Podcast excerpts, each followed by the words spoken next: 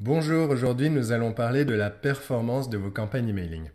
Alors je parlais avec un client aujourd'hui qui me disait que le taux d'ouverture de ses campagnes baisse d'année en année.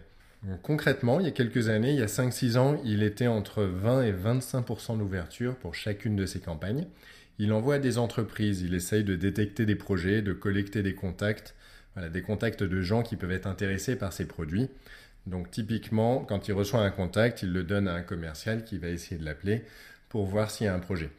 Donc il y a 5-6 ans, il avait 20-25% d'ouverture et maintenant quand il regarde, il est entre 12 et 15%. Pourtant, il n'a absolument rien changé. Il collecte les contacts toujours de la même façon, donc via les réseaux sociaux, via de la publicité payante, AdWords, Facebook, également via d'autres canaux, via des partenaires. En tout cas, il a des coûts d'acquisition pour chaque adresse email collectée. Ensuite, il envoie des emails à chacune de ces adresses collectées. Et forcément, si son taux d'ouverture baisse, il y a de moins en moins de clics et de moins en moins de contacts à la fin. Donc en gros, un projet détecté, un contact détecté va lui coûter d'année en année quelques pourcents plus cher jusqu'à atteindre des taux qui sont bah, de moins en moins acceptables. En gros, ça lui fait baisser son retour sur investissement de l'ensemble de son marketing. Alors, le problème, on le connaît. Tout simplement, les gens sont de plus en plus sollicités. Le volume d'informations a explosé. Les gens reçoivent de plus en plus de mails. Quand vous recevez 40 mails par jour alors qu'il y a 5 ou 6 ans, vous en receviez 20, forcément, vous allez faire un tri. Vous allez sélectionner quel message vous allez ouvrir.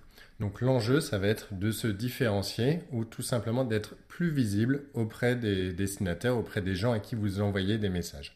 Alors il y a différentes pistes pour ça, je vais vous en citer quelques-unes aujourd'hui et puis on rentrera dans le détail de certaines dans des prochains épisodes. Donc une des premières techniques, c'est déjà d'optimiser l'objet et le nom de l'expéditeur. Il faut savoir que quand un, internaute reçoit un message, reçoit un email, il va décider entre 3 et 4 secondes, il va mettre entre 3 et 4 secondes pour décider s'il va ouvrir votre message ou pas. Donc pour ça, il y a deux facteurs qui rentrent en jeu. Il y a l'objet et il y a le nom de l'expéditeur. Le nom de l'expéditeur, tout simplement, ça c'est simple à comprendre, s'il vous connaît, s'il sait qui lui envoie, il va être plus enclin à ouvrir le message. Voilà, si c'est un nom personnel et non un nom de société qu'il ne connaît pas, il va être également plus enclin à ouvrir le message. Donc là-dessus, on peut faire des tests. Et le deuxième facteur, c'est l'objet. Une simple variation dans l'objet, un changement d'objet, un travail sur l'objet peut faire varier le taux d'ouverture de quelques pourcents. Voilà, donc ça faut le savoir, faut faire des tests. Il y a un outil pour ça, ça s'appelle l'AB testing. Donc concrètement, il y a des plateformes emailing qui le font. Concrètement, vous créez une campagne, vous mettez différentes versions d'objets, différents objets différents, et la plateforme emailing va envoyer un premier objet à quelques adresses, le second objet à quelques autres adresses, voilà, et ainsi de suite. Et au bout de quelques jours, au bout de deux ou trois jours en général, il va déterminer quelle est la meilleure version de l'objet. Il va envoyer la meilleure version de l'objet à l'ensemble des destinataires. C'est assez facile de le faire à la main également. Il suffit de créer une première campagne avec un objet, 1000 destinataires, une seconde campagne avec un autre objet sur 1000 autres destinataires et ainsi de suite. Vous regardez les statistiques deux jours plus tard et ensuite vous envoyez le meilleur objet à l'ensemble de vos destinataires. Alors il y a une erreur à ne pas commettre là-dessus, c'est qu'il faut que la base de vos destinataires soit vraiment aléatoire, voilà, soit triée de façon aléatoire. Il ne faut surtout pas trier par ordre alphabétique, encore moins par fournisseur d'accès et surtout pas par catégorie. Voilà, il faut vraiment que ce soit de l'aléatoire pour que vous ayez des résultats qui soient facilement exploitables, en tout cas qui soient fiables. L'autre façon d'optimiser un petit peu le rendement de vos campagnes emailing, c'est de faire des relances. Là aussi, c'est quelque chose que vous pouvez faire à la main ou alors vous pouvez utiliser une plateforme emailing qui a un module de marketing automation, donc d'automatisation du marketing. Il y a trois grands types de relances. La première, c'est sur les non-ouvreurs. Les gens ont reçu votre message une première fois, ils ne l'ont pas ouvert pour différentes raisons, soit parce qu'ils ne l'ont pas vu, soit parce que l'objet et le nom d'expéditeur ne leur pas plu. Ça, on le voit souvent chez des clients. Les gens relancent sur les non-ouvreurs en envoyant exactement la même chose. C'est exactement ce qu'il ne faut pas faire.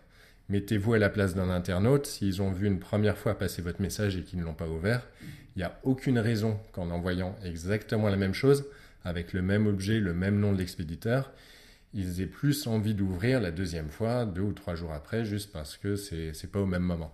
Donc en général, quand vous faites une relance sur les non-ouvreurs effective, c'est avec un objet différent. Voilà, avec quelque chose de plus dans l'objet ou un objet complètement différent. Si vous n'avez pas d'idée, il y a un truc tout simple, c'est de rajouter dernier jour ou dernière chance pour obtenir. Voilà, il y a des petites formules à trouver pour essayer de rajouter de l'urgence. Ensuite, le deuxième type de relance automatique, c'est la relance sur les cliqueurs qui n'ont pas été transformés. Donc là, c'est des gens qui ont ouvert, c'est des gens qui ont cliqué, mais c'est des gens qui n'ont pas converti. Ça veut dire qu'ils ont été voir votre page, ils ont été voir votre site, mais ils n'ont pas rempli le formulaire si vous faites de la collecte lead, ils n'ont pas acheté si vous faites de la vente. Voilà, c'est des gens qui ont cliqué mais qui ne sont pas allés jusqu'au bout. Donc là, l'idée, c'est d'envoyer autre chose, bien entendu, et d'envoyer quelque chose de moins engageant. Voilà, si vous proposiez un formulaire, il bah, faut essayer de proposer un cadeau, euh, plutôt, voilà, plutôt du contenu qu'une offre. Ça peut être un webinar, une inscription à un webinar, ça peut être un livre blanc, un PDF, une liste d'actions, ça peut être une formation gratuite, voilà, quelque chose qui va moins les engager et qui va leur proposer du contenu à valeur ajoutée. Donc forcément, la transformation va être plus longue, la conversion va être plus longue, mais en tout cas, ça peut vous récupérer une bonne partie de vos ouvreurs qui n'ont pas été jusqu'au bout.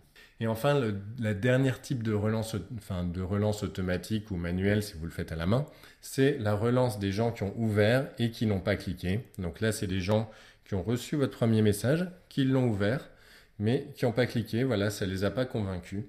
Donc là, exactement de la même façon, on va envoyer une offre différente on va envoyer quelque chose peut-être de plus simple, de moins engageant. On va les rediriger vers du contenu à valeur ajoutée. Donc de la même façon que les cliqueurs qui n'ont pas transformé, on va essayer de les envoyer vers un contenu gratuit ou vers du contenu qui peut être utile pour leur activité. Enfin, la troisième grande piste pour essayer de regagner du rendement lorsque vous envoyez des campagnes emailing, c'est ce qu'on appelle le retargeting. Donc concrètement, ça permet de relancer, de recibler les gens qui ont vu vos offres, qui ont ouvert, qui ont cliqué, mais qui n'ont pas été plus loin. Donc il y a différents moyens de faire du retargeting. Il y a du display, ce qu'on appelle du display, c'est de l'affichage sur des sites internet. Donc le retargeting sur les sites internet, ça normalement vous y êtes confronté assez souvent. Je pense que si vous avez déjà tous vu que si vous cherchez quelque chose sur un site e-commerce, par exemple je cherche une machine à laver chez Darty, pendant un mois ensuite je vais voir des machines à laver partout. Voilà, je peux surfer n'importe où sur Internet, je vais voir des machines à laver partout. Vous pouvez faire exactement la même chose. Vous pouvez le faire sur Facebook et vous pouvez le faire en display, donc en affichage sur Internet. Il y a différentes techniques, on en parlera dans un prochain épisode. Mais concrètement, vous pouvez vous payer une campagne de pub qui est digne d'une multinationale, mais d'un coût tout à fait abordable, tout simplement parce que vous allez la limiter à quelques personnes, voilà, juste aux gens qui ont déjà vu vos offres. La transformation de ces campagnes de retargeting en général est assez énorme parce que bah, les gens ont été intéressés par vos offres, ils ont eu un premier contact avec vos offres et ensuite ils vous voient partout. En général, ça peut avoir un impact assez positif sur la conversion derrière. Donc pour mettre en place ces trois techniques, vous pouvez le faire de deux manières. Vous pouvez le faire manuellement, assez simplement. Voilà, ça demande un petit peu de travail, mais ça peut se faire très simplement, voilà, en y passant un tout petit peu de temps. Ça peut vous faire gagner vraiment quelques pourcents pour vous faire regagner le rendement que vous aviez il y a quelques années lorsque vous envoyez des campagnes emailing. L'autre solution, c'est d'utiliser une plateforme emailing qui intègre ces modules en natif, qui intègre un module de remarketing ou de retargeting qui permet d'inclure le retargeting directement dans la plateforme emailing, en tout cas de le simplifier, qui inclut un module de relance automatique pour pas que vous ayez à relancer manuellement chaque campagne, parce que manuellement, en gros, il faut faire une relance pour les non-ouvreurs, une relance pour les non-cliqueurs, une relance pour les cliqueurs qui n'ont pas transformé. Ça peut prendre du temps. Si vous pouvez l'automatiser, ça, peut vous faire gagner un temps fou. Rien ne vous empêche sinon de commencer à la main pour voir si ça marche pour vous. En tout cas, je vous invite à essayer notre plateforme emailing. Je vous ai mis le lien dans la description de ce podcast et je vous dis à bientôt dans un prochain épisode.